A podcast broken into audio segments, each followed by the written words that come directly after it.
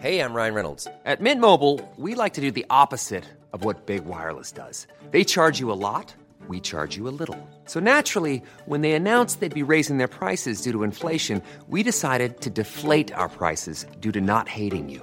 That's right. We're cutting the price of Mint Unlimited from $30 a month to just $15 a month. Give it a try at mintmobile.com slash switch. $45 upfront for three months plus taxes and fees. Promo rate for new customers for limited time. Unlimited more than 40 gigabytes per month. Slows. Full terms at mintmobile.com. Im Krankenhaus, glaube ich, ähm, ist es auch so, dass interne Kommunikation oft noch ein, ich will jetzt nicht sagen stiefmütterliches Dasein genießt, aber durchaus deutlich ausbaufähig wäre. Think Beyond, der Podcast rund um interne Kommunikation. Ich begrüße euch zu einer weiteren Folge unseres Podcasts Think Beyond.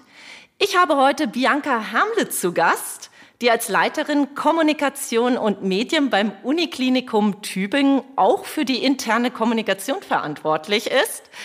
Sie gibt uns Einblicke in ihre Kommunikationsarbeit im Gesundheitssektor, was sicherlich gerade in Anbetracht der aktuellen Zeiten sehr spannend wird, denke ich mal. Ich begrüße Sie noch mal recht herzlich, Bianca Hermle. Hallo. Hallo, Frau Brückner, vielen Dank auch für die Einladung. Ich freue mich auf das Gespräch mit Ihnen. Gerne. Ich mich auch. Auch wenn Corona ein zentrales Thema ist, ich habe es ja eingangs schon erwähnt, das bestimmt sicherlich auch aktuell Ihren Kommunikationsalltag in der Klinik enorm. Dennoch möchte ich nicht damit ins Gespräch einsteigen, weil dieses Thema bestimmt sowieso alle Debatten aktuell sehr stark. Vielmehr interessiert mich erstmal am Anfang, wie die Regelkommunikation in normalen Zeiten bei Ihnen abläuft. Also was unterscheidet die Unternehmenskommunikation im Krankenhaus Ihrer Meinung nach von anderen Branchen? Lassen Sie mich da vielleicht zwei Punkte machen. Einen ganz spezifischen zum Uniklinikum in Tübingen und dann generell noch zum Krankenhaus, weil da ticken wir sicherlich genau gleich wie alle Krankenhäuser, egal wie groß die sind. Ein Uniklinikum ist ja im Prinzip ein großer Mittelständler. Also wir haben über 10.000 Beschäftigte in Tübingen an zwei Standorten.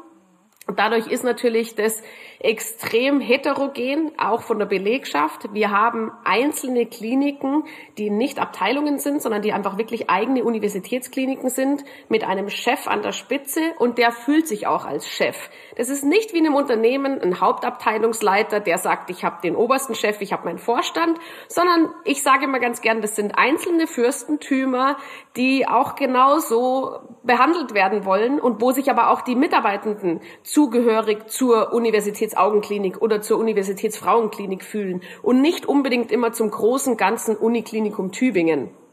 Das ist jetzt sicherlich das Spezifikum ähm, Uniklinikum. Krankenhaus generell, ähm, das wissen wahrscheinlich viele, ist Schichtdienst, ist ein hoher Prozentsatz an Mitarbeitenden, die überhaupt nicht am Computer arbeiten. Also gerade die Pflegekräfte müssen zwar auch dokumentieren am Rechner, aber die haben oft nur einen Stationsrechner. Das heißt, da hat nicht jeder seinen eigenen Arbeitsplatz auch, wo er dann nochmal geschwind seine Mails checkt. Das gibt es so nicht. Dann haben sie natürlich auch äh, computeraffine und weniger computeraffine Mitarbeitenden. Und deshalb müssen wir natürlich einfach versuchen, ähm, über viele, viele unterschiedliche Kanäle die interne Kommunikation machen. Und wenn Sie generell die Kommunikation meinen, im Krankenhaus, glaube ich, ähm, ist es auch so, dass interne Kommunikation oft noch ein, ich will jetzt nicht sagen stiefmütterliches Dasein genießt, aber durchaus deutlich ausbaufähig wäre. Da haben Sie ja schon etwas angesprochen. Also auf das Kritische kommen wir noch mal zu sprechen. Aber Sie haben schon äh, die äh, spezifischen Besonderheiten angesprochen, gerade Schichtdienst. Ich glaube auch sehr viel Teilzeit. Dann sind, ist die Belegschaft natürlich wie in anderen Unternehmen auch immer mal in Urlaub. Aber grundsätzlich wenig Büroarbeit, viel mehr Arbeit an den PatientInnen sozusagen. Das heißt, äh, die Kanäle sind da sehr entscheidend. Mit welchen Kanälen arbeiten Sie denn? Wie erreichen Sie denn alle Ihrer Mitarbeitenden, äh, wenn es wichtige Informationen gibt? Lassen Sie mich da kurz ein wenig ausholen. Ich, ich habe die Stabstelle 2017 übernommen, die Stabstelle Kommunikation am Uniklinikum in Tübingen. Davor war die Stabstelle als wirklich reine Pressestelle organisiert. Pressestelle, das Wort mag ich überhaupt nicht, weil Pressestelle ist, also hört sich reaktiv an, hört sich an, wir warten den ganzen Tag, bis irgendein Journalist anruft, dem wir dann irgendwas sagen können.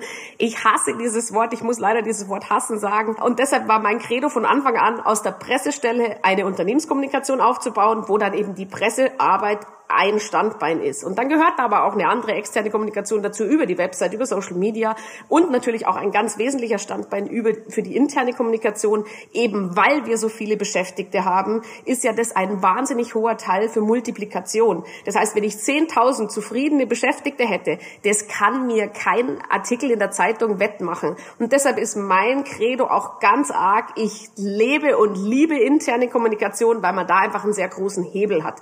Jetzt muss man sagen, uns hat Corona das gebracht, was wir ähm, ändern wollten in der internen Kommunikation und hat uns Corona hat uns diesen Booster am Anfang schon gegeben, dass wir die interne Kommunikation verbessern konnten. Wir haben davor wirklich eine All-User-E-Mail gehabt, das sprich eine E-Mail, die wir an alle Mitarbeitenden schicken konnten. Denken wir dran, es lesen überhaupt nicht alle E-Mails, die sind Eben. nicht am Computer. Eben. Geht was weiß ich wohin.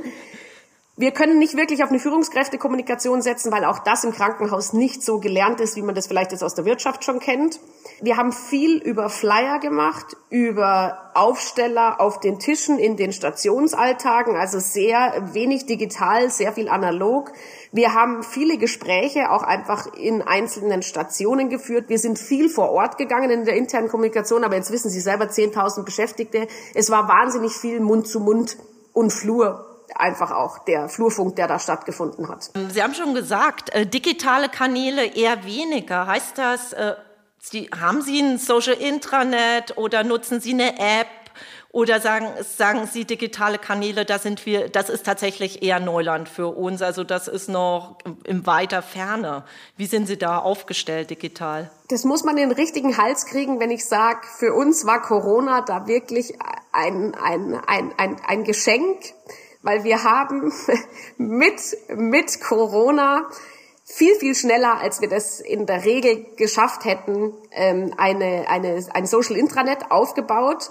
Ähm, und das haben wir wirklich innerhalb von einer Woche, ähm, da sind wir schon auch alle ein bisschen stolz drauf, innerhalb von einer Woche haben wir quasi das zum Laufen gekriegt. Wir haben Gespräche mit dem Vorstand geführt, wir haben einen ganz, ganz tollen Vorstand, der ähm, unsere Ideen auch ganz schnell immer mitträgt. Also da würde ich gern vielleicht auch noch mal einen Punkt machen, wenn sich der eine oder andere überlegt, so, oh, Krankenhaus, ist es nicht turbo langweilig? Nein, da können wir vielleicht auch noch mal ein bisschen Werbung fürs Kranken, für Krankenhauskommunikation machen. Der das super schnell mitgezogen hat. Wir waren in Gesprächen mit dem Personalrat, also mit dem Betriebsrat, die auch gesagt haben, ja, wir merken, wir brauchen eine interne Kommunikation, die schneller ist, die vor allen Dingen on demand funktioniert, die mobil funktioniert.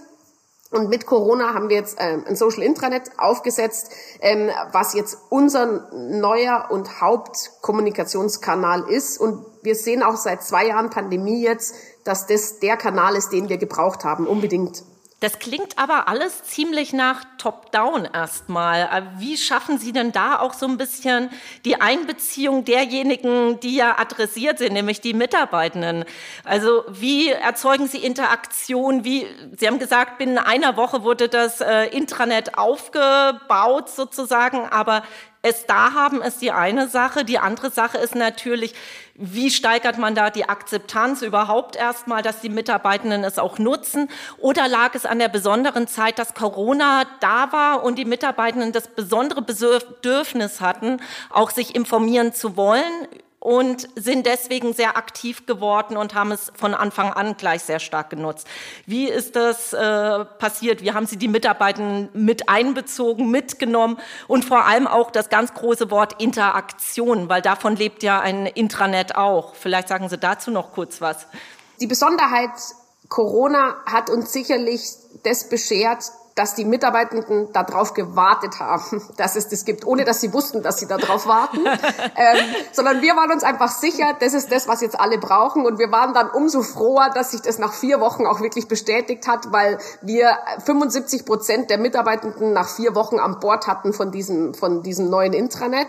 Das funktioniert sowohl auf dem Desktop, das heißt auch unsere ganze große Belegschaft in der Verwaltung kann auf diese Inhalte zugreifen, wie wir können das auch auf dem Smartphone, auch auf dem Privatsmartphone ähm, verfügbar machen.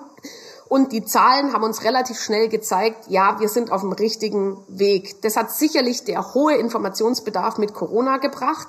Wir hatten sicherlich als Besonderheit auch nicht nur jetzt klar Corona-Fälle in einem Uniklinikum, sondern wir haben in Baden-Württemberg ähm, im Februar 2020 die Fälle zwei und drei versorgt. Und das Besondere, also Fälle zwei und drei in Baden-Württemberg von Corona-Patienten. Und das Besondere war, dass Fall zwei ein Oberarzt bei uns in der Pathologie war. Dadurch waren wir natürlich, natürlich als Haus sofort betroffen, im Fokus der Öffentlichkeit. Wenn man sich das jetzt nach zwei Jahren Corona, ich weiß, keiner, keiner kann es mehr hören, aber mal vorstellt, da gab es die Fälle Webasto, also in München, die ersten. Dann gab es Heinsberg rund um Fasching und Tübingen. Und wir haben alle, alle, alle mediale Aufmerksamkeit durch diesen Oberarzt natürlich, der infiziert war, auch quasi auf Tübingen gehabt. Und genauso verunsichert waren natürlich die Mitarbeiter mit, oh Gott, jetzt haben wir einen Corona-Fall und oh Gott, wo war denn der überall und wen hat denn der alles getroffen und du meine Güte und jetzt liegt der bei uns, was heißt denn das? Und deshalb hat dieser Kommunikationskanal, den wir dann wirklich ganz am Anfang, also der Fall war am 25. Februar, am Freitag, den 13., habe ich die Idee gehabt, dieses Intranet aufzusetzen und eine Woche später, also 13. März und eine Woche später ist dann das Intranet live gegangen. Ähm, das heißt, ähm, wir haben relativ schnell das Bedürfnis nach Information und nach Handinformation. Also ich will es schnell bei mir haben zum Frühstücken, wenn ich aus dem Schichtdienst gehe, wenn ich mitten in der Nacht Dienst habe, was weiß ich, und ich kann meine, meine, meine Infos checken das Bedürfnis haben wir, haben wir gelöst für die, für die Mitarbeitenden. Und zum Thema Interaktion. Das Intranet kann ähm, oder wünscht sich auch, dass geliked und kommentiert wird.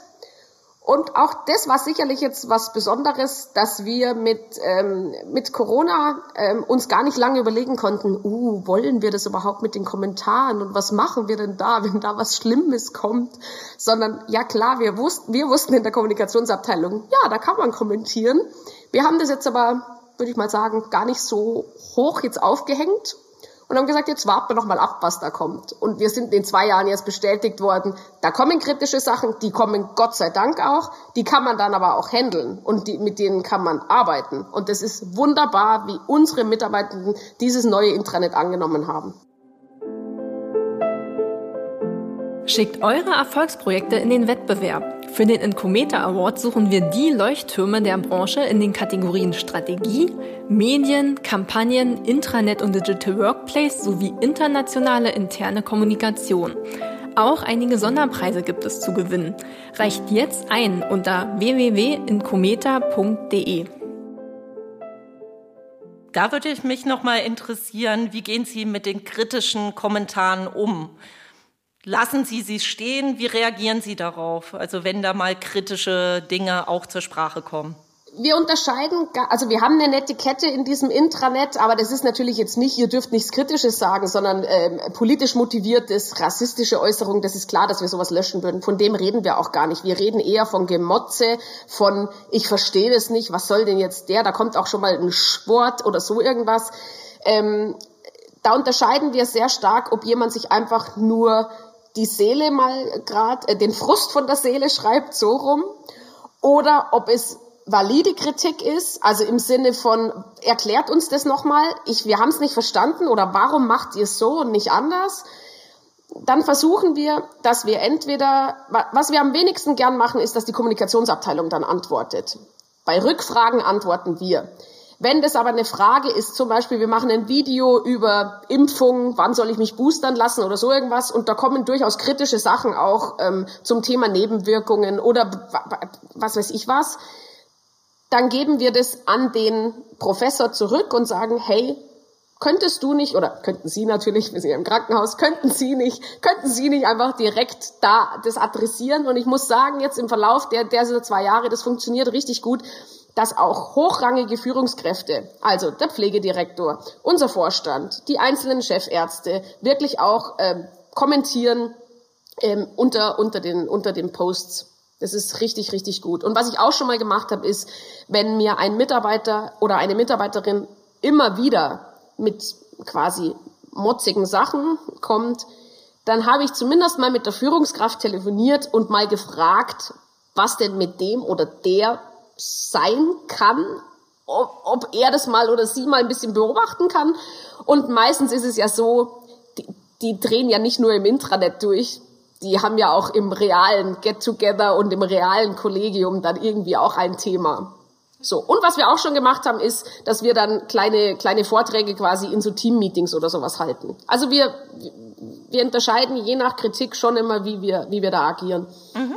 Sie haben gerade die Führungskräfte auch angesprochen, ähm, dass Sie die vor allem eben auch in diesen Fällen dieser kritischen Kommentare und so weiter ganz gerne mal mit einbeziehen. Grundsätzlich ist es ja auch so, dass eine Führungsaufgabe auch ist, zu kommunizieren. Wie unterstützen Sie denn als Kommunikationsabteilung die Führungskräfte bei dieser Aufgabe? Also äh, welche Hilfestellung geben Sie den Führungskräften eben, um auch dieser Rolle gewappnet zu sein? Weil viele Führungskräfte ja aufgrund anderer Qualifikationen in diese Rolle kommen, aber letztendlich der kommunikative Aspekt doch nicht immer so gut ausgeprägt ist bei allen. Ja, ich glaube, da haben sowohl die Führungskräfte als auch wir in der Kommunikationsabteilung noch eine ganz, ganz große Spielwiese, uns da zu verbessern, weil wenn ich ganz ehrlich bin, ähm, wir, wir, wir unterstützen die Führungskräfte nicht in der Kommunikation, nicht weil wir das nicht wollten, sondern einfach weil das auf dem, das ist in der, in der, in der DNA, äh, in, in, in der Denke, äh, würde ich sagen, deutlich ausbaufähig noch von den Führungskräften. Was wir zumindest jetzt in der Corona-Krise versucht haben, ist schon zu unterscheiden, dass wir quasi Informationen, wichtige Informationen immer erst an die Führungskräfte geben und dann an die Belegschaft. Da lacht man in dem Unternehmen drüber. Ich komme selber aus dem Unternehmen, da haben wir natürlich die Führungskräfte anders unterstützt, aber wir müssen jetzt auch einen Schritt vom anderen machen. Jetzt haben wir ein Social Intranet, jetzt können wir uns dann irgendwann auch um die Führungskräfte nochmal im Detail kümmern. Das ist dann eine neue Spielwiese sozusagen. Wir beobachten ja allgemein aktuell den Trend äh, in vielen Unternehmen hin zu New Work, Abbau von Hierarchien etc. Gibt es bei Ihnen auch derartige Trends oder sind die Hierarchien im Krankenhausbereich nach wie vor so fest, dass es diese auch einfach braucht? Also unterscheiden sich da Kliniken nochmal von normalen Unternehmen? Ob es die wirklich braucht, dass man sagt, das muss so sein, da bin ich mir gar nicht so sicher. Ich glaube, Krankenhaus könnte etwas flachere Hierarchien vertragen. Auch ein Uniklinikum könnte das vertragen. Aber auch da haben wir noch wirklich eine Wegstrecke zu gehen. Ich glaube, unser Intranet, so wie wir es jetzt haben und auch das, das viele Interagieren zwischen hochrangigen Führungskräften und einfach, ich sage jetzt mal, der, der, der breiten Basis, dass auch sich ein Professor mal herablässt, einen Kommentar zu schreiben. Das tut dem Ganzen schon, das hilft, das hilft auch. Das reicht aber lang nicht, dass ich sage, nur weil wir jetzt unser Intranet haben, bauen wir jetzt Hierarchien ab. Das stimmt nicht. Wir haben auch, ähm, da muss, da muss sich viel verändern. Da ist viel auch jahrzehntelang einfach in diese Richtung auch gearbeitet worden, auch in der Ausbildung der Ärzte. Das ist auch ein bisschen systemimmanent, glaube ich. Es wäre mir ein ganz großes Anliegen, an dem Thema Kultur im Krankenhaus zu arbeiten. Ähm, da hat aber die Kommunikation auch nur einen ganz, ganz kleinen äh, Bereich und den würden wir ausnutzen, wenn, den würden wir nutzen, wenn wir ihn, wenn wir ihn haben. Aber da gehören ganz viele andere dazu. Vielleicht steht der Tropfen hüllt den Stein. Wir haben viele, viele Oberärzte, die auch jetzt anders agieren würden und Wer weiß, ich habe ja noch ein paar Jahre bis zur Rente. Mal schauen, mal schauen.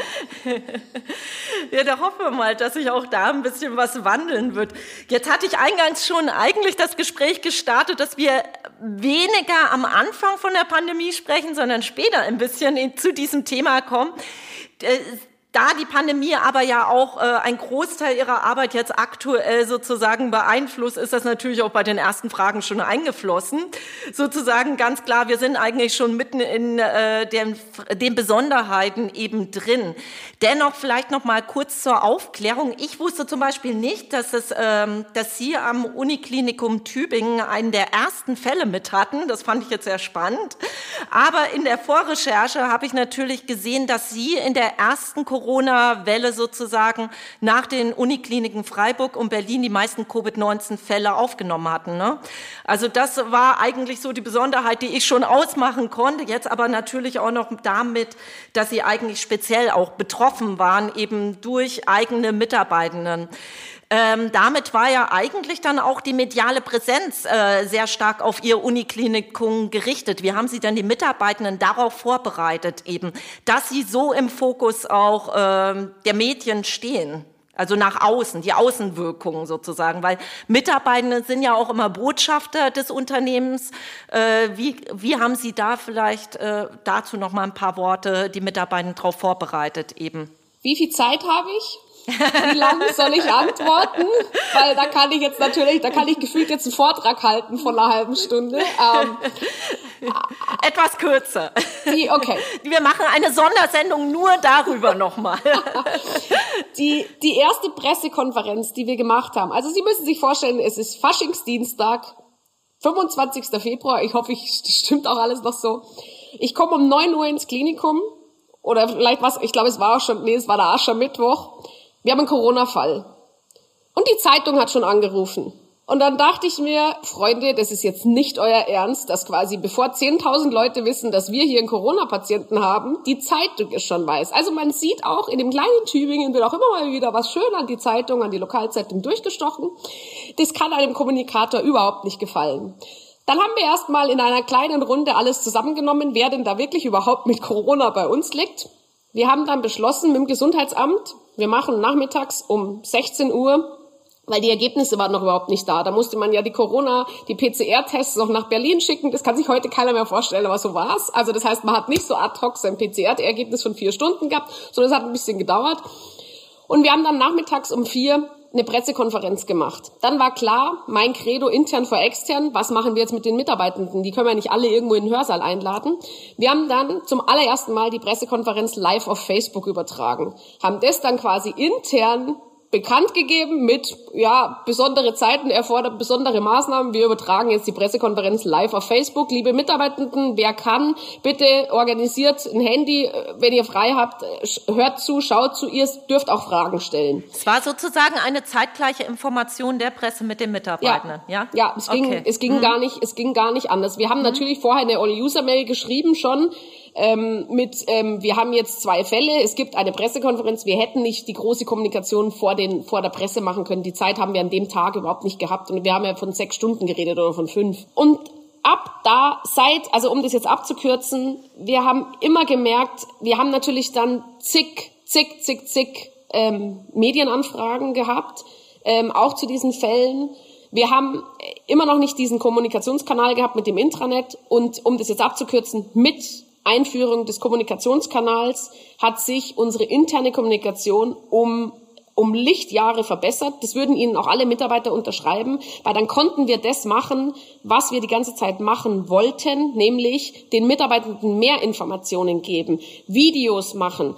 Wie viele liegen denn jetzt auf der Intensivstation? Wie geht's denen? Ähm, ähm, was ist der Unterschied zwischen dem Corona-Intensivpatienten und einem Corona-Patienten, der auf der Normalstation liegt? Also all diese Fragen, die haben wir dann nur im Intranet gespielt. Und was das Spannende war, wir haben keinen einzigen, keine einzige Info mehr gehabt, die durchgestochen wurde an die Zeitung. Zumindest haben wir keine Anfrage mehr von der Zeitung gekriegt, weil wir eine super transparente interne wie externe Kommunikation gemacht haben. Kurz gefasst sozusagen war ist, ist aber sehr gut äh, gelaufen scheinbar dann in dieser doch etwas äh, besonderen Situation. Sie haben vorhin schon gesagt, eigentlich war Corona, auch wenn es jetzt nicht so schön klingt, aber war auch ein Segen eben, dass Sie so schnell das Intranet ja eingeführt haben. Kann man aber auch sagen, ähm, also ja, Corona als Segen ist vielleicht äh, ein bisschen kritisch zu sehen, aber dennoch war es äh, doch, hat es vielleicht auch die interne Kommunikation generell etwas gestärkt, also die Position der internen Kommunikation. Sei es allein darum, dass sie gemerkt haben, dass der Informationsbedarf in der Pandemie eben gestiegen ist, auch bei den Mitarbeitenden. Es sind eben nicht irgendwelche belanglosen Themen oder so, wo man sonst ein Augenrollen nur von der Belegschaft eben erhascht, weil für die Belegschaft nicht alle Themen relevant sind, die Sie vielleicht als Kommunikator oder eben als Klinik als relevant sehen. Hier waren aber die Belegschaft eben komplett betroffen eben auch von dem Thema eben, dass Sie sagen, das war jetzt mal ein Thema, äh, ein Glücksfall an Thema, der eben so eine Relevanz geschaffen hat, dass äh, wir auch letztendlich äh, wirklich als interne Kommunikation sozusagen brillieren konnten und eben unsere Relevanz und Wichtigkeit auch nochmal unterstreichen konnten innerhalb des Klinikums kann ich, kann ich absolut unterstreichen. Wir haben als gesamte Abteilung jetzt Kommunikation ähm, einen, eine riesige, einen riesigen Sprung gemacht in der Awareness, sowohl intern, also extern äh, mussten wir das nicht, weil uns also uns kannte man, aber gerade intern hat man, weil wir waren auch viel auf Stationen unterwegs. Wir haben, wir sind ja mit Geschenken in der ersten Welle überhäuft worden von Unternehmen. Mit, das war kurz vor Ostern. Wir haben von von von Unternehmen, wir haben Schokobestände gekriegt, weil die durch den Lockdown ja alle zumachen mussten. Wir haben von der Firma Crocs Schuhe gekriegt für die Intensivstation. Wir haben einen Honig Honig geschenkt bekommen in, in, in Unmengen. Wir haben, wie gesagt, Süßigkeiten noch und nöcher. Rittersport hat uns was geschenkt, Lederach hat uns was geschenkt, Taxiunternehmen haben uns gesponsert. Ähm, ich, ich kann Ihnen gar alles gar nicht mehr aufzählen. Dann haben wir an Ostern eine Riesenaktion gemacht und haben jeder Station quasi einen Osterkorb. Da war der Osterhase dabei, einen Osterkorb gebracht, haben natürlich dann nochmal die Info mit dem neuen Intranet da verpackt. Also so nach dem Motto, hallo und nicht nur essen, sondern einfach auch ins neue Intranet gucken. Und natürlich war der gestiegene Informationsbedarf das, was die Mitarbeitenden mh, hm, quasi also, wo sie diesen Kanal genutzt haben. Wir haben aber nicht jetzt nur reine Faktenvermittlung in diesem, in diesem Kanal jetzt ähm, von Anfang an gemacht, sondern wir haben von Anfang an gesagt, wir machen da einen Dreiklang ähm, aus Informationen, also Fakten, Emotionen und die Zeiten sind nicht toll, aber trotzdem auch Spaß. Wir haben Gewinnspiele darüber jetzt gemacht. Wir haben emotionale Stories von einzelnen äh, Mitarbeitenden ähm, auch da gepostet. Ähm, wir haben Bilder, wir haben Patientengeschichten da gepostet und wir sehen, die Fakten sind nach wie vor wichtig, auch jetzt noch, also zum Thema Impfen oder zum Thema, ähm, wie geht's weiter jetzt mit der, mit, ähm, äh, was weiß ich, mit, äh, mit Lockern oder wie oder was oder Besuchszeiten oder sowas alles. Aber genauso wichtig sind auch die Themen Spaß und einfach Emotionen. Das ist ein schönes Stichwort, Spaß. Ähm, wie bin ich auf äh, Sie aufmerksam geworden? Eigentlich durch Ihre Einreichung bei unserem Inkometer im vergangenen Jahr. Da haben Sie in der Kategorie Kampagne eingereicht und konnten in der Unterkategorie kleine Idee, große Wirkung ja auch die Jury überzeugen und haben den Inkometer gewonnen. Anlass der Kampagne war, dass dies, also die Akzeptanz auf die Hygienemaßnahmen sind, glaube ich, gesunken.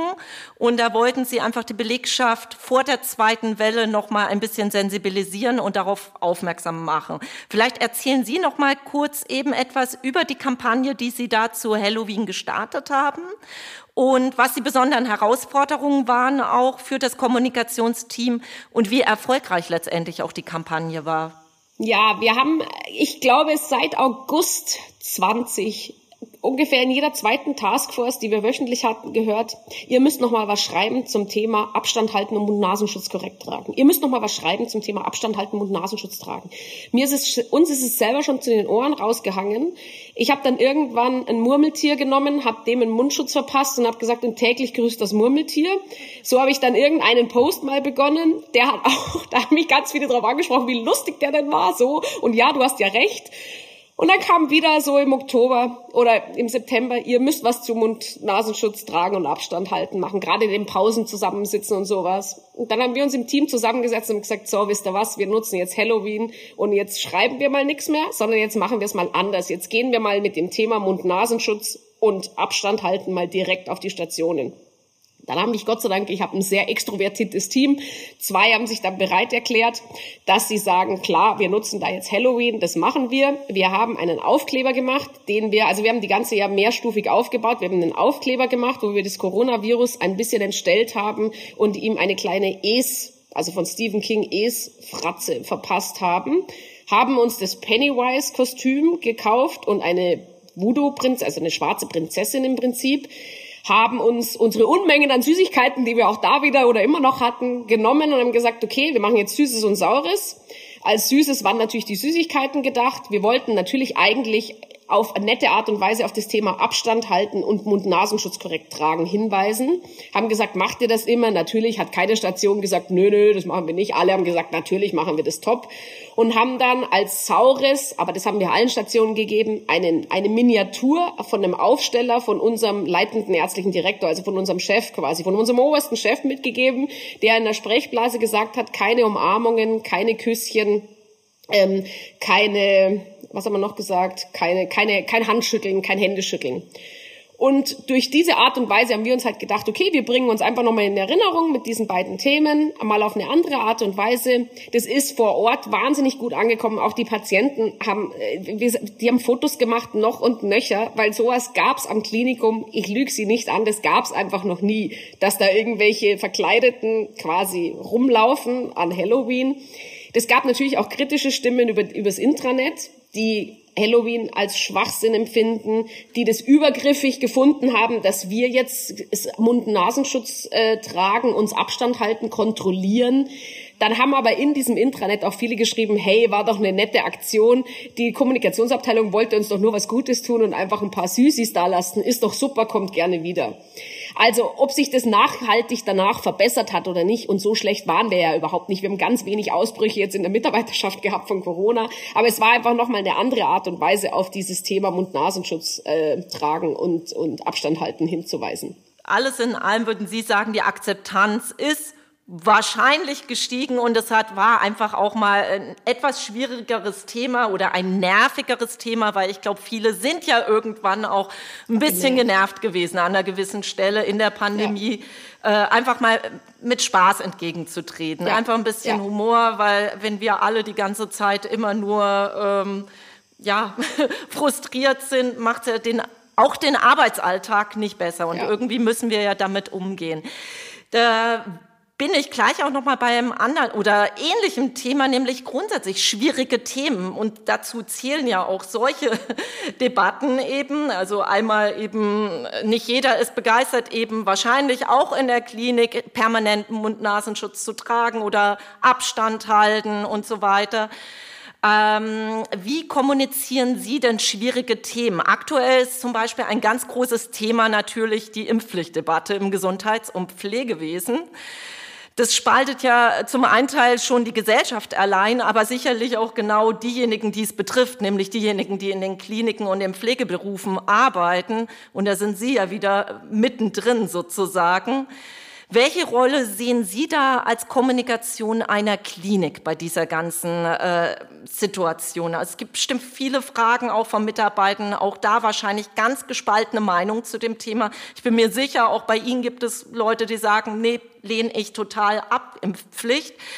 Sehen Sie sich als Kommunikation in der Lage, diese Aufgabe zu lösen? Also natürlich nicht die Impfpflichtdebatte äh, grundsätzlich, aber es ist ja schon eine sehr angespannte, eine hitzige ähm, Atmosphäre auch bei dieser ganzen äh, Diskussion, was, wo ja auch Kommunikation wieder eine Rolle spielt.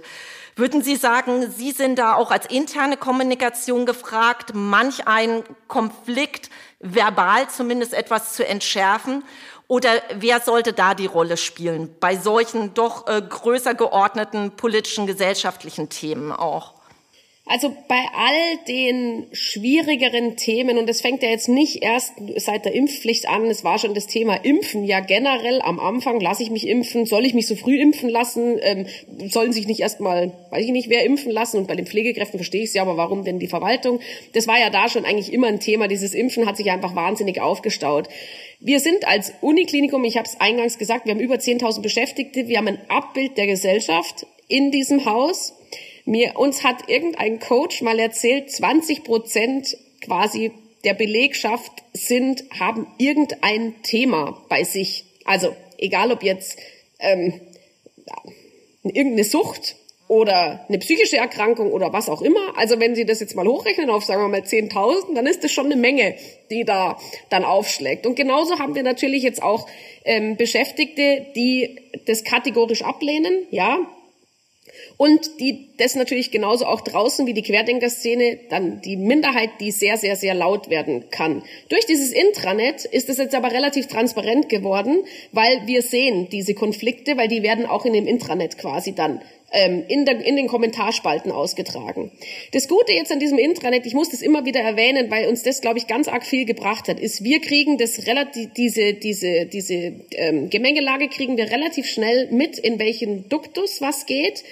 Ich kann die Kommentare von, die irgendein Mitarbeiter oder eine Mitarbeiterin macht, immer noch mal liken. Das heißt, wenn ein Kommentar durch die Decke geht, sehe ich das natürlich an den Likes. Wenn der dann auf einmal 40 und 50 hat, dann merke ich mir, ah, okay, da haben wir ein Thema. Wir haben von Anbeginn der Pandemie uns quasi so unsere zwei Hände voll Experten im, und Expertinnen im Unternehmen gesucht, die, zu, die wir zu unterschiedlichen Themen positionieren. Und die haben sich jetzt natürlich in den zwei Jahren Pandemie schon auch ein Renommee innerhalb der Klinik erarbeitet. Den Leiter von der Inneren Medizin 1, den kannten nicht alle Mitarbeiter davor. Den kennen jetzt aber alle, weil sie wissen, das ist der Kopf von der Taskforce. Und es haben uns viele auch gebeten zum Thema AstraZeneca oder sonst irgendwas, wo man hundertmal die Zeitung hätte lesen können. Könnt ihr nicht was machen mit dem Herrn sowieso oder der Frau sowieso zu dem Thema? Mich würde die Meinung von denen interessieren. Deshalb glaube ich schon, dass es gut ist, wenn man jetzt Leute kennt, denen man vertraut und die sagen, so ist es, äh, so sehen wir es. Es wäre gut, wenn ihr uns folgen würdet.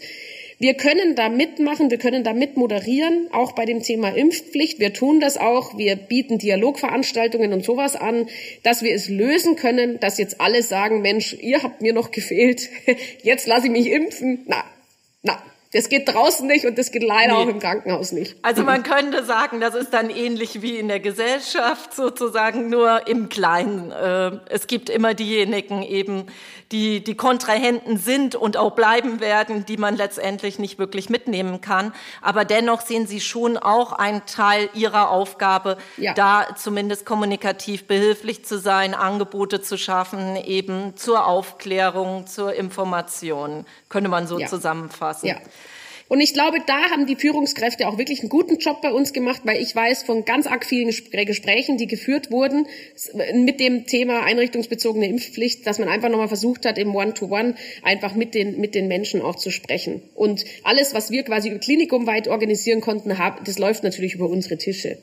Ja. ich glaube, grundsätzlich spielt natürlich persönliche Kommunikation immer eine sehr große Rolle. Das sagen auch alle unsere Studien, die wir durchführen. Klar, Digitalisierung ist ein großer Punkt, aber am Ende ist immer noch das persönliche Gespräch eben Platz eins, eben wenn es darum geht, welche Instrumente man einsetzen kann eben. Und gerade bei so einem Thema ist es umso wichtiger, eben auf einer guten Vertrauensbasis eben mit seinem Gegenüber zu sprechen und nicht, nicht nur eben anonym eben Informationen ja, hineinzugeben. Ja, ja. Ja, die Rolle der internen Kommunikation bei schwierigen Themen hat man jetzt eben schon. Vielleicht noch ein Thema eben, wo ich mich auch frage, was kann da die Kommunikation eben tun? Ist letztendlich der Gesundheitssektor, gerade im Hinblick auf Mitarbeiterbindung und Neugewinnung. Da ist es wichtig und bleibt auch wichtig, ein attraktiver Arbeitgeber zu bleiben. Und wir alle wissen, in den Gesundheitsberufen herrscht einfach enormer Fachkräftemangel. Dafür wurde sicherlich nicht in der Pandemie noch mehr geworben eben, sondern ich glaube, die Abwanderung ist umso stärker. Also es wird, glaube ich, ein sehr starkes Thema bleiben und noch mehr Relevanz gewinnen. Aber wie viel kann hier die Kommunikation ausrichten? Denn gerade nach außen hin prägen ja eher so harte Fakten die Debatte wie permanente Belastung und Überlastung, knappe Löhne etc., die Gesundheitsberufe. Wie geht man da als Kommunikatorin dann damit um letztendlich? Was ich schade finde an der ganzen Diskussion jetzt zum Thema Pflege, ist, dass Pflege medial ganz oft und in der öffentlichen Wahrnehmung ganz oft in einen Topf geworfen wird. dass nie unterschieden wird, sprechen wir jetzt von der Altenpflege, sprechen wir von der Pflege im Krankenhaus, dann hat jedes Krankenhaus auch noch unterschiedliche Tarifverträge, dann haben die Privaten sicherlich auch nochmal, also die privaten Betreiber von Krankenhäusern auch nochmal ein anderes Thema in der Pflege und es wird aber alles in einen Topf geworfen, da heißt, die Pflegekräfte verdienen so wenig. Das stimmt für Tübingen und jetzt nicht nur für Tübingen, definitiv nicht. Das stimmt einfach nicht. Jetzt kann man natürlich sagen, was ist denn viel und was ist wenig? Ähm, die Debatte müssen wir zwar jetzt nicht führen, weil ich glaube, jede Pflegekraft, die jetzt auf der Intensivstation zwei Jahre gearbeitet hat, wird sagen, ich habe viel, viel mehr verdient, weil ich habe die, die, die Leben gerettet. Das stimmt. Aber trotzdem ist es nicht so, dass sie alle jetzt irgendwie sagen, die nagen alle an einem Hungertuch und die wissen überhaupt nicht, ähm, wie sie über die Runden kommen. Das stimmt so nicht. Wir geben das auch sowohl intern wie auch extern deutlich, ähm, machen das deutlich öffentlich. Ähm, ich leite ähm, oder ich bin noch verantwortlich für die für die ähm, Unternehmenskommunikation oder für die für die Arbeitgeberkommunikation. Also wir haben in, in, in Baden-Württemberg einen eigenen Tarifvertrag von den vier Unikliniker, also von Tübingen, von Ulm, von Heidelberg und von Freiburg. Und wir haben einen neuen, wir haben eine, eine neue Entgeltordnung, also sprich eine neue Beschäftigten oder, oder Entgelttabelle letztendlich ins, ins Leben gerufen, wo die Pflege eine eigene Pflegetabelle bekommt. Und das kann man knall, also schwarz auf weiß nachlesen, wie viel verdiene ich äh, ohne Zuschläge als Pflegekraft nach vier Berufsjahren. Und da, das kann man öffentlich machen, das haben wir auch sehr deutlich auf unserer Website. Das heißt, wir spielen das auch ganz arg. Auch das Thema Überlastung wird sehr stark gespielt, weil wir das auch natürlich ähm, erheben und verfolgen. Das ist nicht nur ein gefühlter Wert, sondern das wird knallhart auch ermittelt. Wie viel ist eine Pflegekraft, also wie viele, wie viele Patienten versorgt oder Patientinnen versorgt eine Pflegekraft wirklich. Und auch da steht zum Beispiel Tübingen jetzt ganz extrem gut da. Das sieht man in der Pflege sicherlich anders. Aber diese harten Fakten spielen wir in der Kommunikation, das spielen wir aber auch in der internen Kommunikation, ähm, dass wir das sehr deutlich machen, auch gerade vor neuen Tarifverhandlungen natürlich, wo Verdi natürlich auch immer ein Auge drauf hat, noch mehr, noch mehr, noch mehr für die Beschäftigten rauszuholen. Das liegt in der Natur der Sache.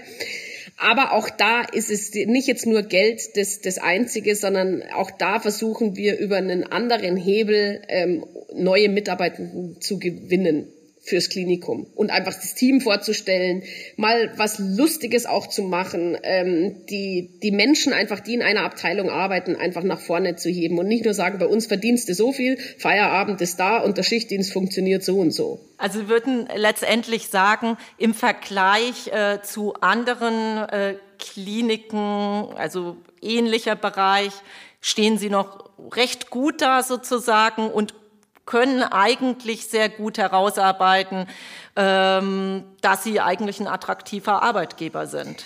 Wir sind absolut ein attraktiver Arbeitgeber, wenn ein, ein Mitarbeiter, eine Mitarbeiterin gerne in einem Uniklinikum arbeitet, weil die Herausforderungen sind andere als in einem Krankenhaus auf der Schwäbischen Alb. Das ist klar. Also ich muss an komplexen Fällen Spaß haben. Die Taktung ist eine andere, 100 Prozent. Aber wenn ich das als Mitarbeiterin möchte, dann bin ich bei uns am Klinikum extrem gut aufgehoben. Ja.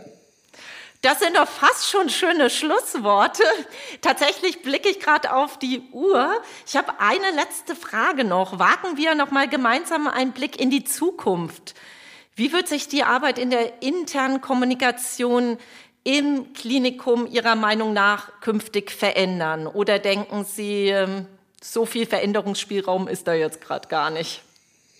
Ich tue mich wahnsinnig schwer, außerhalb von Corona zu denken. Ja, das, dachte das, das glauben Sie mir, weil ich seit zwei Jahren in diesem Wahnsinn stecke, von Corona rauf und runter. Und immer wenn man sich denkt, wenn wir es jetzt auch wieder anschauen, mit im Herbst kommt die neue Welle, dann denke ich mir, pff, ja, dann ich glaube, wir haben mit unserem Intranet, wenn ich ganz ehrlich bin, ähm, jetzt einen, einen guten, eine, eine gute Basis geschaffen, auf der wir weiter aufbauen können. Das Thema Interaktion, Beteiligung ist, glaube ich, ganz arg wichtig und würden wir auch sicherlich sehen, dass wir das weiter äh, mit, unseren, mit unseren Kolleginnen und Kollegen quasi im ganzen Klinikum auch stressen werden.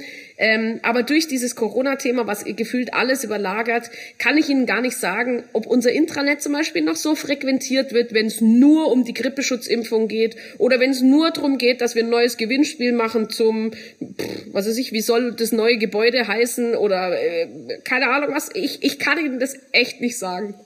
Genau das ist aber das Spannende. Vielleicht sollten wir uns, wenn Corona dann endgültig vorbei ist und unseren Alltag nicht mehr bestimmt, noch einmal zu einem Gespräch verabreden. Würde mich auf jeden Fall freuen zu sehen, Sehr wie gerne. sich dann die Kommunikation verändert hat, vor allem auch das Intranet, die Akzeptanz und so weiter.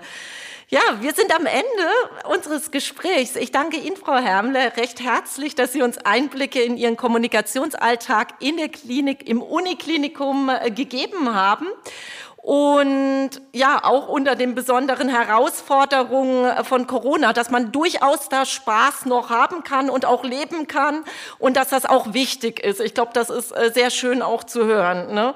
weil natürlich ganz andere Bilder die letzten zwei Jahre bestimmt haben, eben gerade auch aus Kliniken und äh, man auch mal so positive Effekte sehen, also positive Effekte, aber eben auch was Positives einfach mal transportieren kann und möchte. Äh, für diejenigen der ZuhörerInnen, die sich interessieren äh, für Incometer, bis zum 31. März kann man noch seine Kampagne oder andere interessante Kommunikationsprojekte einreichen bei incometer.de. Wer vielleicht eben einen kleinen Hinweis oder Anstoß während des Gesprächs bekommen hat, eben, ähm, ja, wir würden uns freuen. Ansonsten danke ich Ihnen, liebe ZuhörerInnen, dass äh, Sie eingeschaltet haben. Bis zum nächsten Mal. Alles Gute. Danke. Tschüss. Danke. Tschüss. Think Beyond, der Podcast rund um interne Kommunikation.